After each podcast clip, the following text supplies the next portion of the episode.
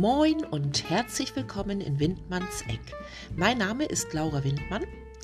Bei mir zu Besuch ist heute der Autor Benjamin Fahldieck. Benjamin hat ein Buch geschrieben. Es heißt Das Geheimnis im Märchenpark und ist erschienen im Engelsdorfer Verlag Leipzig. Wir beide wünschen viel Vergnügen bei diesem Interview. Hallo. Halli, hallo, lieber Benjamin. Hallo. Herzlich willkommen bei mir in Windmanns Eck. Ich freue Ja. mich sehr. Dankeschön. Ich freue mich auch. Gerne. Äh, Benjamin, ich stelle dich mal eben ganz kurz äh, den Hörern ein bisschen vor. Benjamin Fahlig, Jahrgang 1980, wuchs in Grasleben auf. Rückwärts gelesen heißt das Nebelsarg. Das hat mir übrigens der Autor selber so mitgeteilt. Und dieser Name würde viel, viel besser passen, findet er. Deshalb floh Ben nach Berlin, wo er neuere deutsche Literatur und Erziehungswissenschaft studierte und nun als Lehrer an einer Schule für Sozialpädagogik, Sprachbildung, Diversität und Inklusion unterrichtet. Lieber Benjamin, wir haben uns über die Plattform Instagram kennengelernt. Du bist da Neuling, hast du mir Ja. erzählt. Ja, ganz neu. Dabei und äh, noch viel am Lernen, viel am Verzweifeln und ähm, jetzt irgendwie dabei, mich quasi zum Medienhorst zu machen. Genau. Ja, du machst das richtig gut, finde ich. Dankeschön. Bitte. Äh, ich lese einmal den Klappentext deines Buches vor. Das Buch heißt Das Geheimnis im Märchenpark, ist äh, am 2.11.21 erschienen, also relativ frisch, im Engelsdorfer Verlag Leipzig. Florian ist sauer. Ohne zu fragen, was er oder seine große Schwester Judy davon halten, haben seine Eltern entschieden, aufs Land zu ziehen. Nun sitzt er bei Oma und Opa im schnarchigen Bärental fest, wo die beiden einen heruntergekommenen Märchenpark betreiben. Irgendwas ist hier faul, findet Judy. Wer bricht in die Villa Wolkenheim ein? Was ist das für ein seltsames Leuchten an der Zwergenhöhle? Und weiß Opa vielleicht mehr, als er zugeben mag? Als wäre das nicht genug Chaos für einen 13-Jährigen, muss Florian auch noch mit einem Feldwebel von Sportlehrerin klarkommen, seine schrullige Familie ertragen und furchtbar mutig sein, denn der Park ist in Gefahr. Benjamin, wie kamst du auf die Idee, über einen Märchenpark zu schreiben? Ja, also das war mh, Ende 2019. Da habe ich äh, einen kleinen Kurzurlaub für die Seele gemacht. Schloss Stülpe hier bei Berlin. Ähm, war ich so ein bisschen das Burgfräulein. Und da habe ich so ein bisschen Zeit gehabt, über mich nachzudenken und hatte so eine kleine Sinnkrise. Also, wie Hm. verbringst du deine Tage? Was willst du im Leben noch erreichen? Das kann doch nicht alles gewesen sein und so weiter. Und ähm, dann habe ich mich allerdings an das Schreiben erinnert. Und ähm, ich habe das schon immer ganz gern gemacht, aber eher so in Form von Kurzgeschichten, kleinen bösen Szenen, die hauptsächlich dann entstanden sind, wenn ich Menschen beobachtet habe, eins meiner größten Hobbys. Hm. Und dann hat mich ein lieber Mensch auf äh, die Idee gebracht, schreib doch mal ein ganzes Buch. Dann habe Ja. ich mich hin, hingesetzt und geschrieben. Und das Einzige, was ich im Kopf hatte, war wirklich der Titel und das war's. Nicht mehr und nicht weniger. Hm.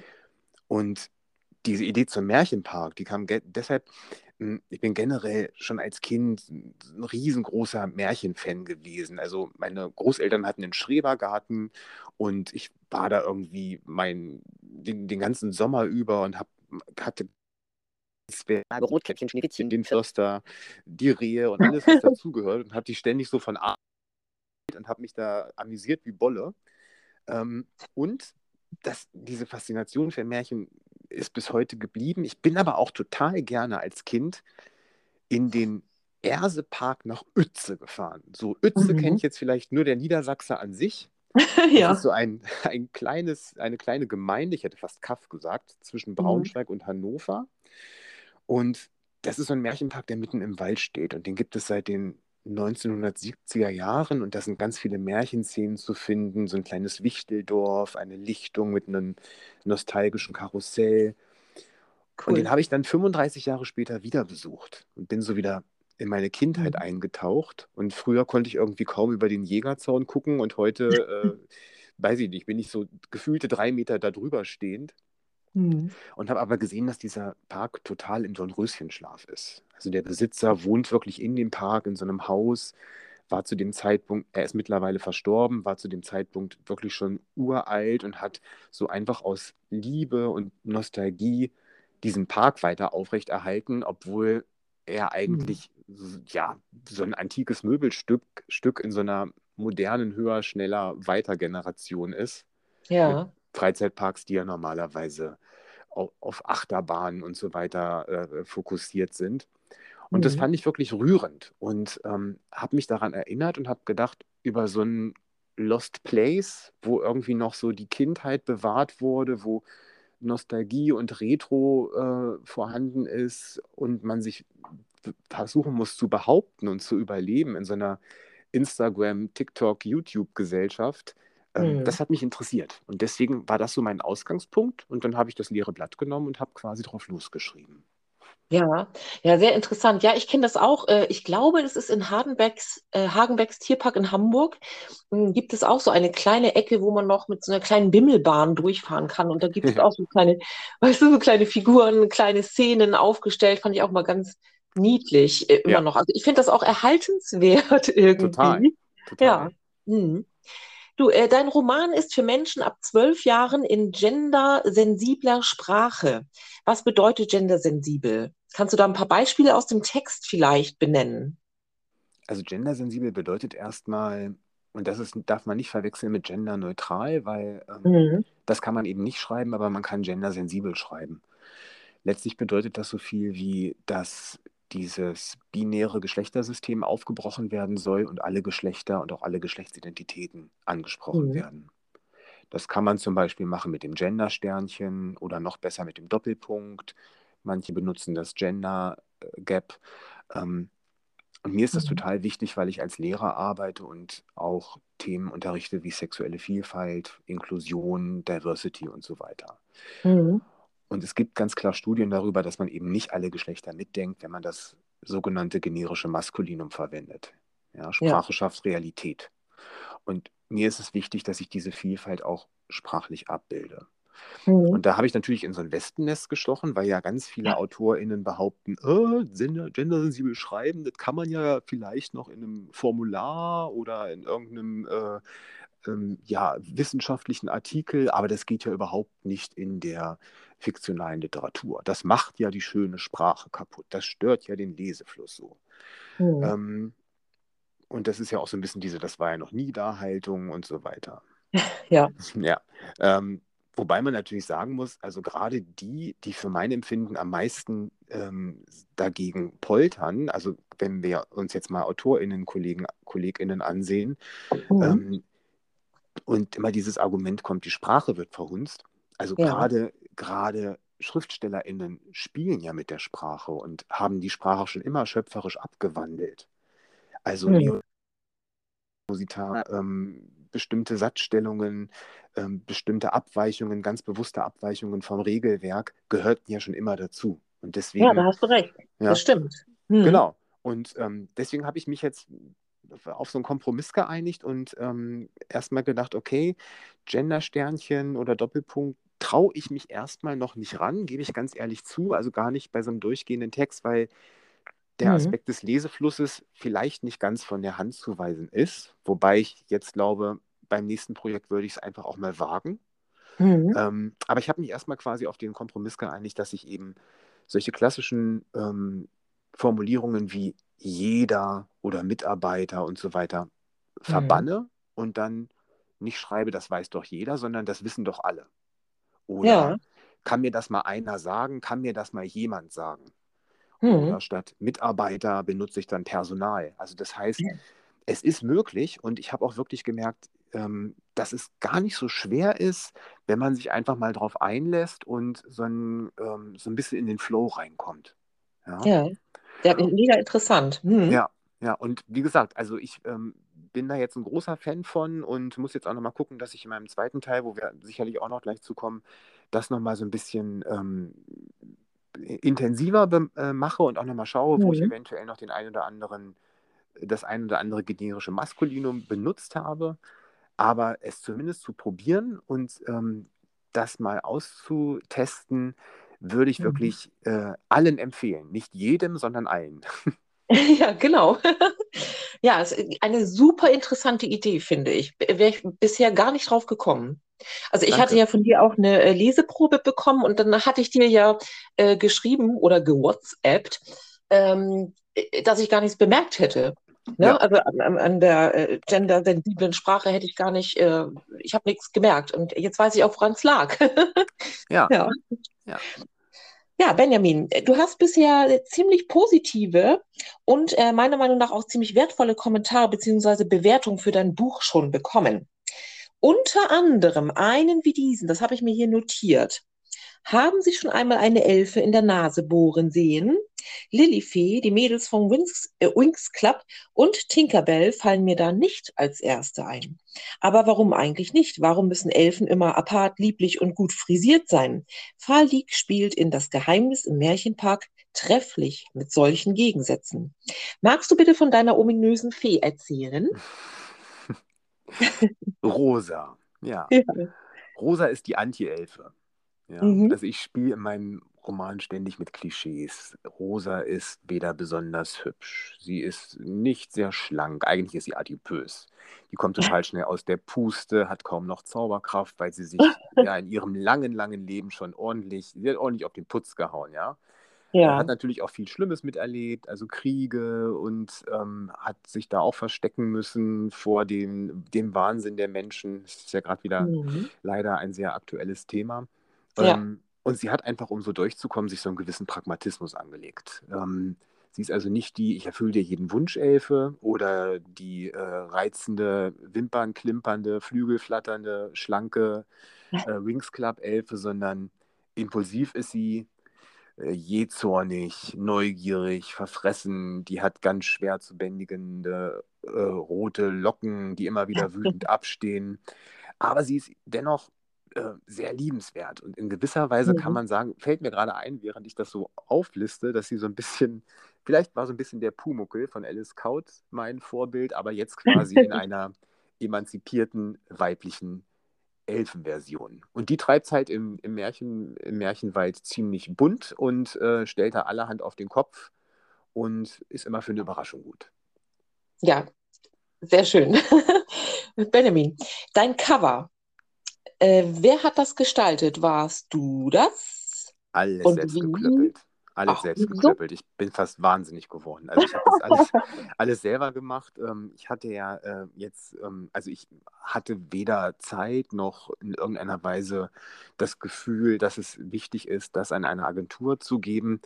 Ich habe die Mhm. Zeichnungen selber gemacht ähm, und habe die dann, habe mich dann in so ein ach, Bearbeitungstool eingearbeitet, bin fast wahnsinnig geworden, weil ich dann irgendwelche Ebenen übereinander legen musste und die Farbe an meinem PC, auf meinem Bildschirm nachher beim Druck nicht so aussah, wie man sich das vorgestellt hat.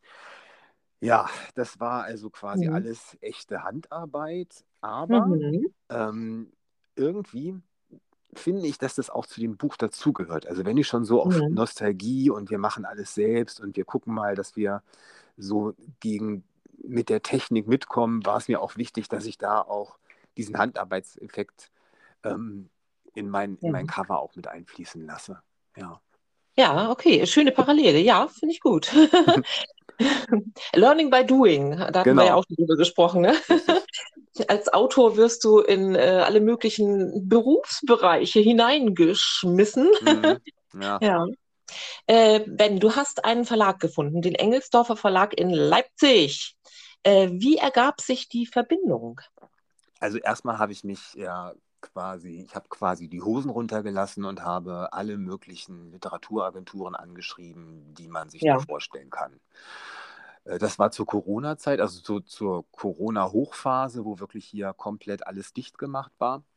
Mhm. Und ähm, die Resonanz war ganz, ganz bescheiden. Also ganz viele haben ja auch schon auf ihrer Website geschrieben, bitte, bitte melden Sie sich auf keinen Fall. Also wir sind sowas von dicht. Wir nehmen nur noch Leute, die irgendwie schon einen Namen haben. Ja. Ganz kurios war, ein Verlag hat gesagt, wir nehmen nichts mehr an, außer Sie haben eine Mittelalterheldin ähm, in, einem, in, einer, in einem Buch, was auf eine Serie ausgelegt ist. Die Bücher dürfen aber Mhm. nicht mehr als 300 Seiten haben. Also das war schon ganz konkret so alles festgelegt. Mhm. Und da habe ich das erste Mal Erfahrungen damit gesammelt, was für eine Marketingmaschinerie hinter den großen Romanen steckt. Das war mir Ja. überhaupt nicht bewusst. Ich wollte ja einfach nur schreiben. Ja, ich wollte so ein bisschen äh, Mhm. die Sinnkrise in meinem Leben äh, ähm, be ja, bearbeiten und habe mich Mhm. dann halt äh, überhaupt damit auseinandergesetzt, dass man ein Exposé braucht, dass man ein Bild Mhm. von sich als Autor braucht, dass man irgendwie auch erzählen muss, wer man ist und was man kann und tralala. Ja. Ähm, und habe dann eben diese Bewerbungen gemacht Mhm. und habe sehr schnell dann auch Rückmeldungen bekommen von einigen, die gesagt haben, passt momentan nicht. Und das kann ich auch gut nachvollziehen, weil ich glaube, dass Ja. diese Themen, die ich ja bediene, ein sehr großes, sehr großes Nischenthema äh, ist. Also viele finden das vielleicht schön, haben da auch so eine Sehnsucht nach, aber Mhm. es verkauft sich vielleicht nicht so gesch wie geschnitten Brot. Also wenn man sich vielleicht irgendwie einen Thriller oder einen Regionalkrimi oder sowas äh, Mhm. Hervorzieht oder irgendein so Schmachtfetzen la Rosamunde hast du nicht gesehen. ähm, ja, und dann hat aber der Engelsdorfer Verlag mein Buch so angenommen, wie es war und mich auch mit ganz großer Geduld und Pragmatismus auch so durch diese Gestaltung des Covers begleitet. Da hatte ich also quasi noch gratis technischen Support. Mhm. Ähm, und ich finde eben den Aspekt auch ganz gut beim Engelsdorfer Verlag. Das war dann auch der, der Vorteil, wo ich natürlich hätte ich hätte jeden Verlag genommen, der mich, äh, ange, äh, der mich angenommen hätte, sage ich ganz ehrlich. Aber der Mhm. Vorteil ist halt auch beim Engelsdorfer, m, der der nachhalt. Es wird gar nicht so ähm, groß produziert, sondern immer nur eine ganz kleine Auflage. Und wenn dann wieder Bedarf ist, wird nachgedruckt, sodass da eben Ja. auch Ressourcen gespart werden. Und da hatte ich, sehr ähm, schön. ja, da hatte ich wirklich Glück. Ähm, aber Mhm. natürlich, was, was mir da nicht geboten wird, und deswegen muss ich ja jetzt hier quasi selber klappern ohne Ende, äh, die Werbemaschinerie. Das ist einfach, weil Mhm. der Verlag so klein ist, da ist kein, kein großes Budget vorhanden, sodass ich jetzt Mhm. quasi auch das selber machen muss. Aber äh, ich bin ja Kummer gewöhnt. Ne? Ja, deswegen machen wir das hier, ne? Richtig, richtig. Kauft mein Richtig. Buch, kauft mein Buch. Ja. Wer, ein Dutz- wer ein Dutzend bestellt, bekommt einen Nasenhaarschneider gratis dazu. Hab schon einen. Ja, Ben, äh, Ja. hast du äh, zuvor auch oder zwischenzeitlich, sage ich mal, auf deiner Suche nach einem Verlag an äh, Self-Publishing gedacht? Oder was hat dich davon abgehalten? So. Ja, ich kann dir ja sagen, mein Leben hat mich davon abgehalten. Ich habe ja Okay. neben dem schriftstellerischen äh, Dasein ja auch noch ein Leben, also einen Brotjob und ich mö möchte auch mal irgendwann schlafen und ähm, das ist äh, auch dadurch, dass ich wirklich ja auch wie die Jungfrau zum Kinde gekommen bin und ganz naiv Mhm. äh, an diese Geschichte rangegangen bin. Ich dachte, wenn ich ein gutes Buch habe, dann kaufen die Leute das auch, aber ich habe ganz vergessen, dass quasi äh, ja auch man darauf hinweisen muss, dass dieses Buch existiert, sonst äh, Mhm. kauft das vielleicht niemand außer Tante Uschi und Onkel Jürgen oder sowas. Ne? Genau. Ähm, und deswegen habe ich mich eigentlich so gar nicht stark mit Self-Publishing auseinandergesetzt, weil ich mir eben dachte, dass da ja noch mehr Kenntnisse und noch mehr Informationen über Selbstvermarktung und sowas notwendig sind. Und ich bin ja jetzt schon am Rande der Verzweiflung. Ja. Also von daher ähm, war das für mich ähm, gar nicht, stand das gar Mhm. nicht zur Debatte, aber ich habe ganz viele Tätigkeiten übernommen, die eigentlich ein großer Verlag selbst übernehmen würde. Also ich habe das ja schon gemacht, ich habe das Buch komplett selbst lektoriert, immer und immer, immer wieder überarbeitet, was wirklich auch ein Kraftakt war, weil ich Mhm. sagen muss, die, die Geschichte hatte ich in drei Monaten runtergeschrieben, aber ich habe wirklich noch anderthalb Jahre daran gesessen, das Mhm. Ganze zu überarbeiten, zu kürzen, Szenen zu ändern, Szenen zu streichen. Der alte Mann äh, ist jetzt quasi richtig Social Media affin. Unter Ja. meinem Namen Benjamin Faldig in einem Wort durchgeschrieben, Faldig mit V wie Pfingsten. Und ähm, ja, dort findet man mich. Ich freue mich auf alle Follower, ich freue mich auf Kommentare, auf Unterstützung. Ich freue mich aber natürlich auch, das sage ich ganz ehrlich, das bringt mir überhaupt nichts, wenn alle irgendwie mich, mir irgendwelche Herzchen schicken und sagen, ach wie niedlich und ist der toll. Letztlich freue ich mich natürlich am meisten über jeden und jede, der oder die äh, in den Buchladen geht oder äh, online schaut. Es gibt ja diesen großen Laden mit dem A vorne zum Beispiel. ähm, Mhm. um dann entsprechend ähm, vielleicht mal ein oder zwei oder vielleicht sogar drei Bücher zu kaufen. Denn das ist ein super Geschenk für Freundinnen und Feindinnen in allen Lebenslagen. Das stimmt. Da hast du recht. Sage ich auch mal. Das ist doch ein super Ja. Geschenk. Geschenkidee. Und Blumen verwelken. Aber ein Buch, ein Buch, das bleibt. Absolut. Absolut. Lieber Ben, hast du schon als Kind oder Jugendlicher geschrieben? Wenn ja, was? Also total gerne Aufsätze, wenn es irgendein Thema gab in der Grundschule oder ähm, in der Realschule dann später oder auf dem Gymnasium. Also ich habe unheimlich gerne Aufsätze geschrieben und ähm, ich habe auch eine Kassette nach der anderen mit Märchen und selbst ausgedachten Geschichten aufgenommen. So richtig mit verschiedenen Rollen und mit Ja. Geräuschen dazu und habe das immer im Schlafzimmer meiner Oma gemacht. Also ich war so ein Oma-Opa-Kind, weil meine Eltern viel arbeiten waren und habe mich Mhm. da so in so eine richtige eigene Welt zurückgezogen. Und ähm, ja, eigentlich wollte ich immer auf die Bühne. Jetzt bin ich Mhm. quasi äh, im Klassenzimmer gelandet. Das ist das gleiche, bloß ohne Kostüm.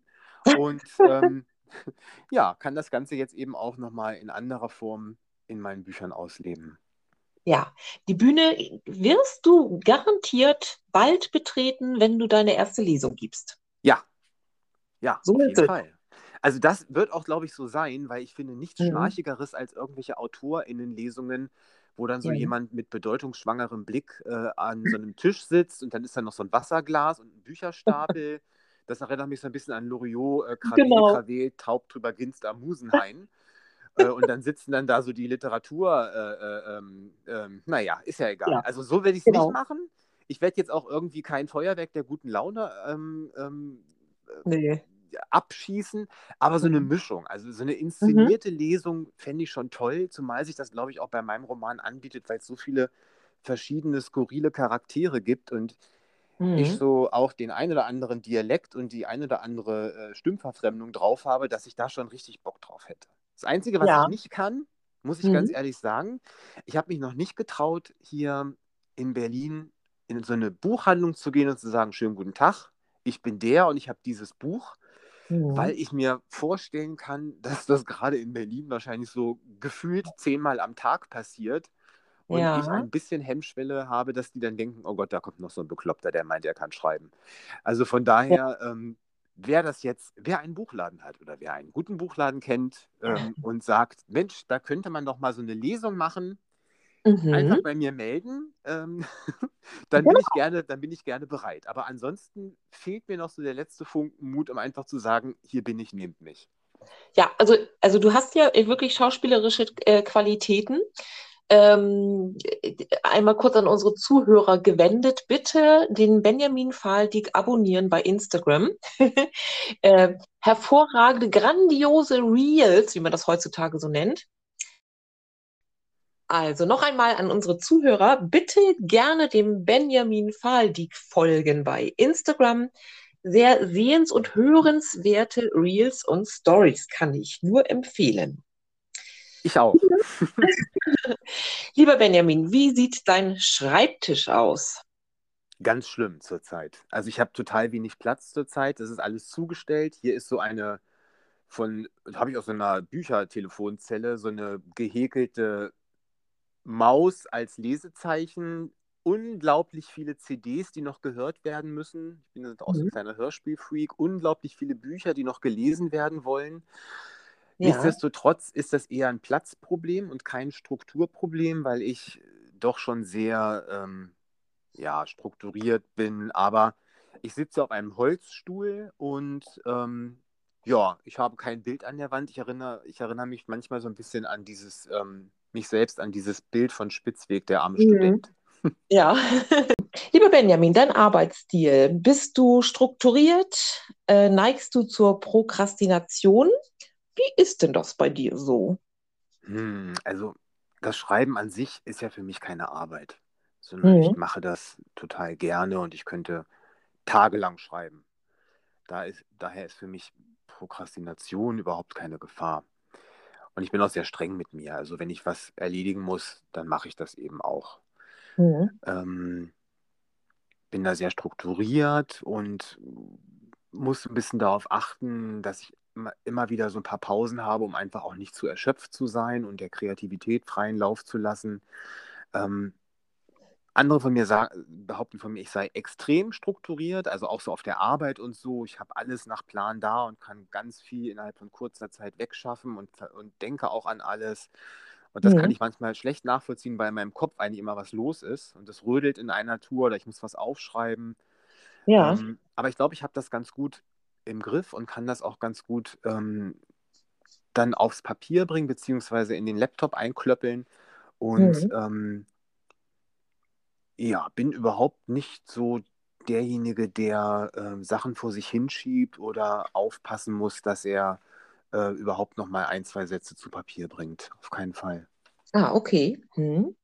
Ähm, hattest du bei diesem ersten Projekt Unterstützer, also ähm, unterstützende Personen aus deiner Familie, Freunde oder äh, was haben die zu deiner Idee überhaupt gesagt?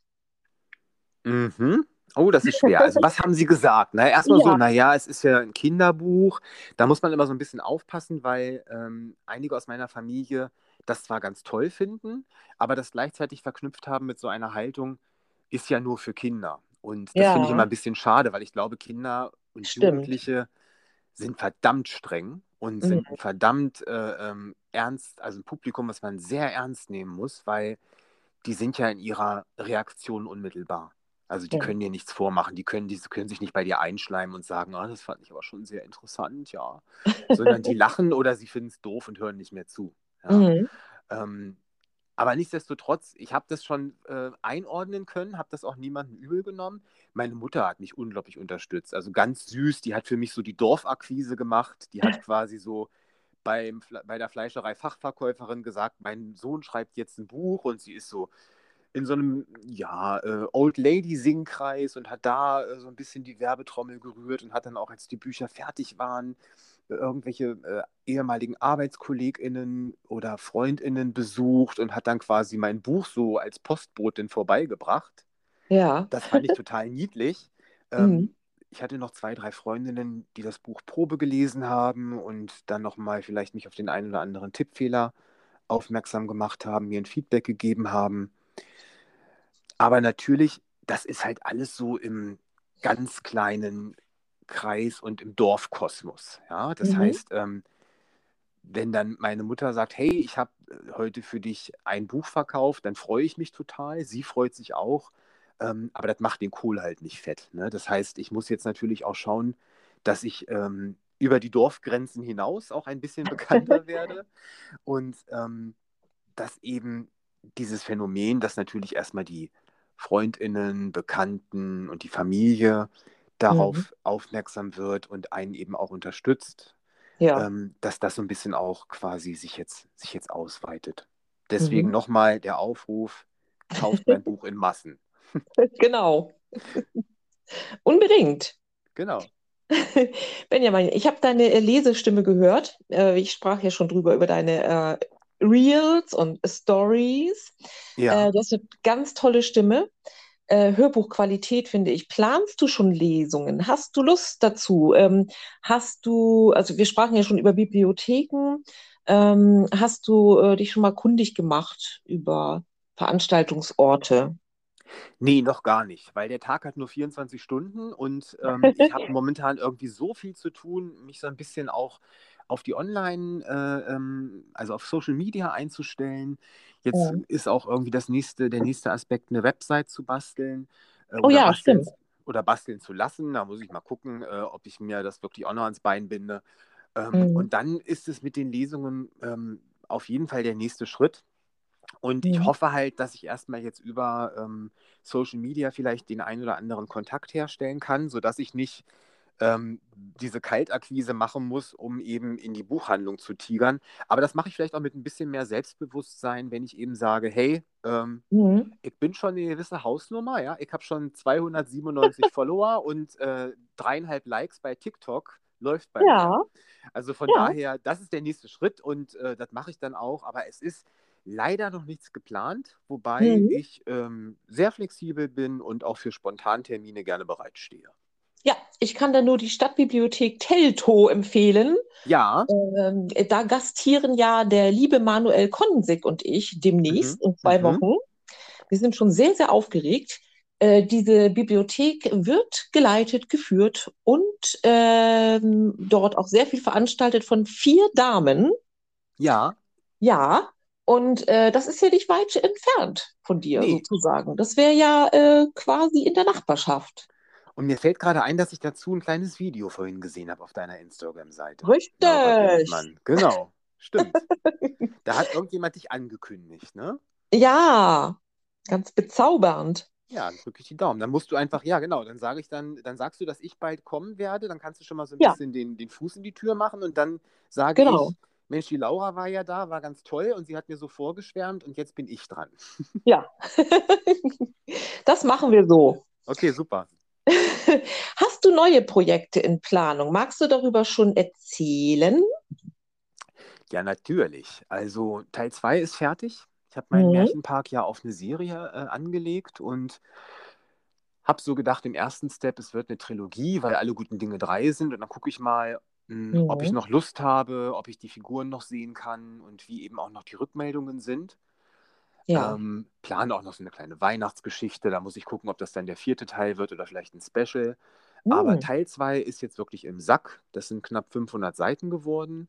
Mhm. Also auch ähm, mehr als die Hälfte um, vom Umfang ähm, als der erste Teil. Ist ähm, eine kleine Krimi-Geschichte. Der, der Oh, Krimi findet im Märchenpark statt. Also nochmal ein bisschen, das Spektrum hat sich erweitert. ja. Und was mir wirklich, also wo ich wirklich froh bin, ich bin ja sehr, sehr selbstkritisch. Und ich muss immer noch lachen, wenn ich das lese. Und wenn ich jetzt dabei bin, den Text zu überarbeiten und auf Fehler zu, äh, zu durchwühlen.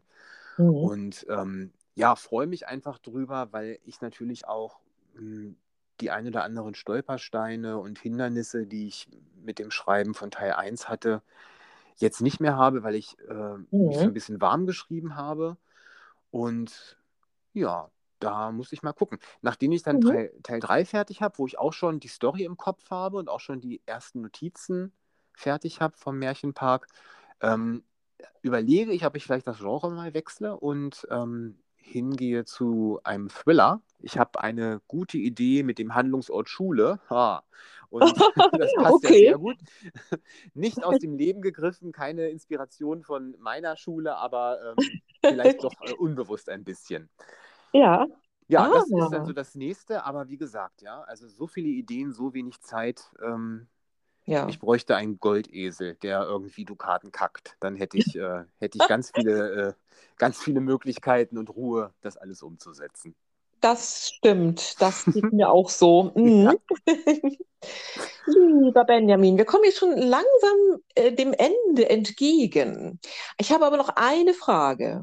Welches Buch würdest du denn gerne auf eine einsame Insel mitnehmen? definiere mir Insel. Ist das eine Insel, wo die Sonne knallt und es gibt nur eine einzige Palme? Nee, also das wäre auch nichts für mich. Äh, ich tendiere ja immer noch zu Pellworm. Also wie du Ja, möchtest. Kannst du dir aussuchen. ja, also wenn, hätte ich gerne, ähm, ich hätte vielleicht gerne einen einsamen Wald oder eine Insel, wo man ein bisschen viel Schatten hat, weil ich bin ja rothaarig, sommersprossig, habe so eine gesunde Ja, Kellerbräune und ich würde wahrscheinlich sofort verbrutzeln. ja, ich auch. Ähm, ja, was für ein Buch würde ich mitnehmen? Also natürlich Mhm. meins ist ja klar, weil äh, das soll ja echt gut sein, habe ich gehört.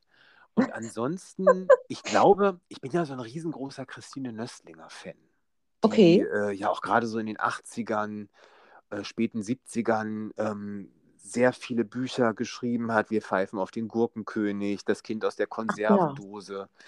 Mhm. Ähm, und ich, die kann man einfach immer wieder lesen. Das, das heißt, ich würde, glaube ich, in meine Christine Nöstlinger Sammlung einmal wahllos reingreifen und würde Mhm. mich amüsieren wie Bolle. Das geht immer. Christine Nöstlinger geht immer. Sehr schön.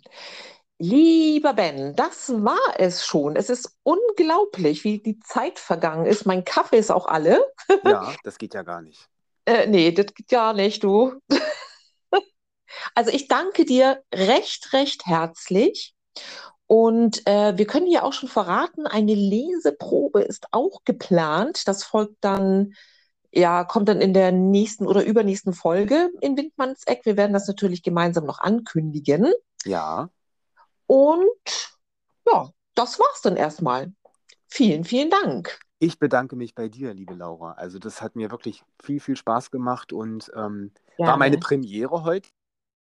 Also ich habe ja sowas hier noch nie gemacht und äh, wie du hörst, ich rede ja auch frei von der Leber weg. Also ich haue da viele Ams und Äs rein, aber ich äh, bin halt so, ich kann es nicht ändern. Und wer, ähm, wer das auch irgendwie sympathisch findet, der ähm, kann mich ja gerne mal besuchen. Und ich bedanke mich auf jeden Fall, dass du dir die Zeit genommen hast und wünsche dir weiterhin viel Erfolg für deine Projekte. Danke dir. Ebenso. Vielen Dank, lieber Ben. Tschüss. Gerne. Tschüss. Ciao.